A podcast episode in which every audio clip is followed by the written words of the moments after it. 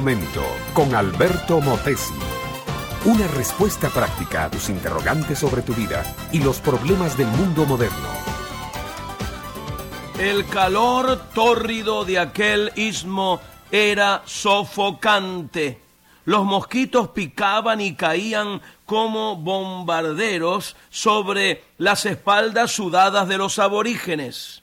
El agua era insalubre, el sol quemaba la piel y dejaba que las llagas se fueran formando en las espaldas de aquellos pobres hombres, amarrados con cadenas a sus pies, iban arrastrándose por entre las rocas, con picos y palas escarbaban y de cuando en cuando se detenían para ver si entre los pedazos de piedra había alguna esmeralda o algún diamante. Sus ojos miraban al otro lado del río, más allá de las montañas, donde estaba la aldea con sus esposas, sus hijos, sus familias, la gente. Continuamente el clima y el peso de un trabajo sobrecargado iba haciendo sucumbir uno a uno a los esclavos. Los amos simplemente iban y cautivaban a otros para suplirlos. Lo irrisorio era que con la espada los convertían en esclavos y luego con la religiosidad, la tradición y la ignorancia los querían hacer cristianos.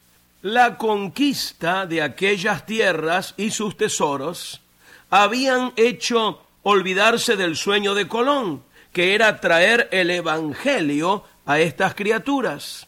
Aquí el sueño se llamaban oro y plata. Aquí lo que importaba era lo material. Los hombres, las mujeres y los niños solo eran objetos para conseguir ese fin.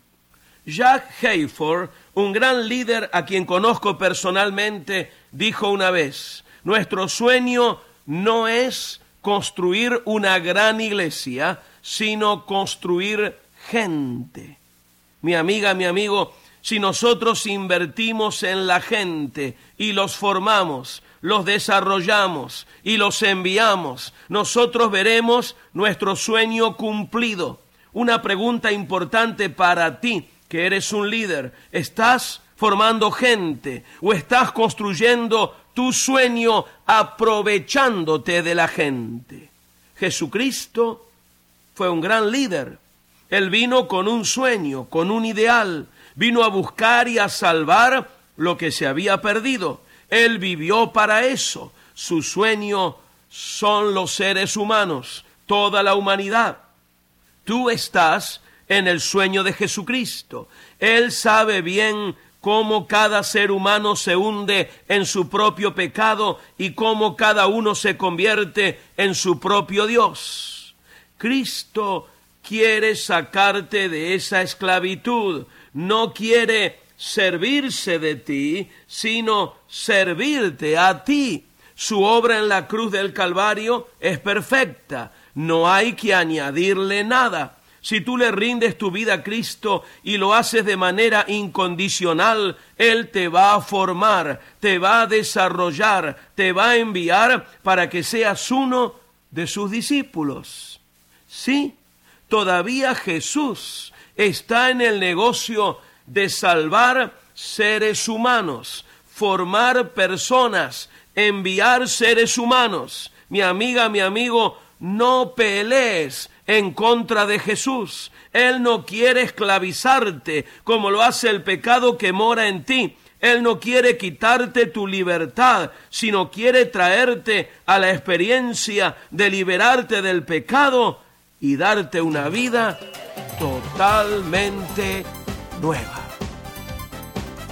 Este fue Un Momento con Alberto Motesi. Escúchanos nuevamente por esta misma emisora. Educación que transforma. ¿Te quieres preparar mejor? Visita Facebook y busca Alberto Motesi University.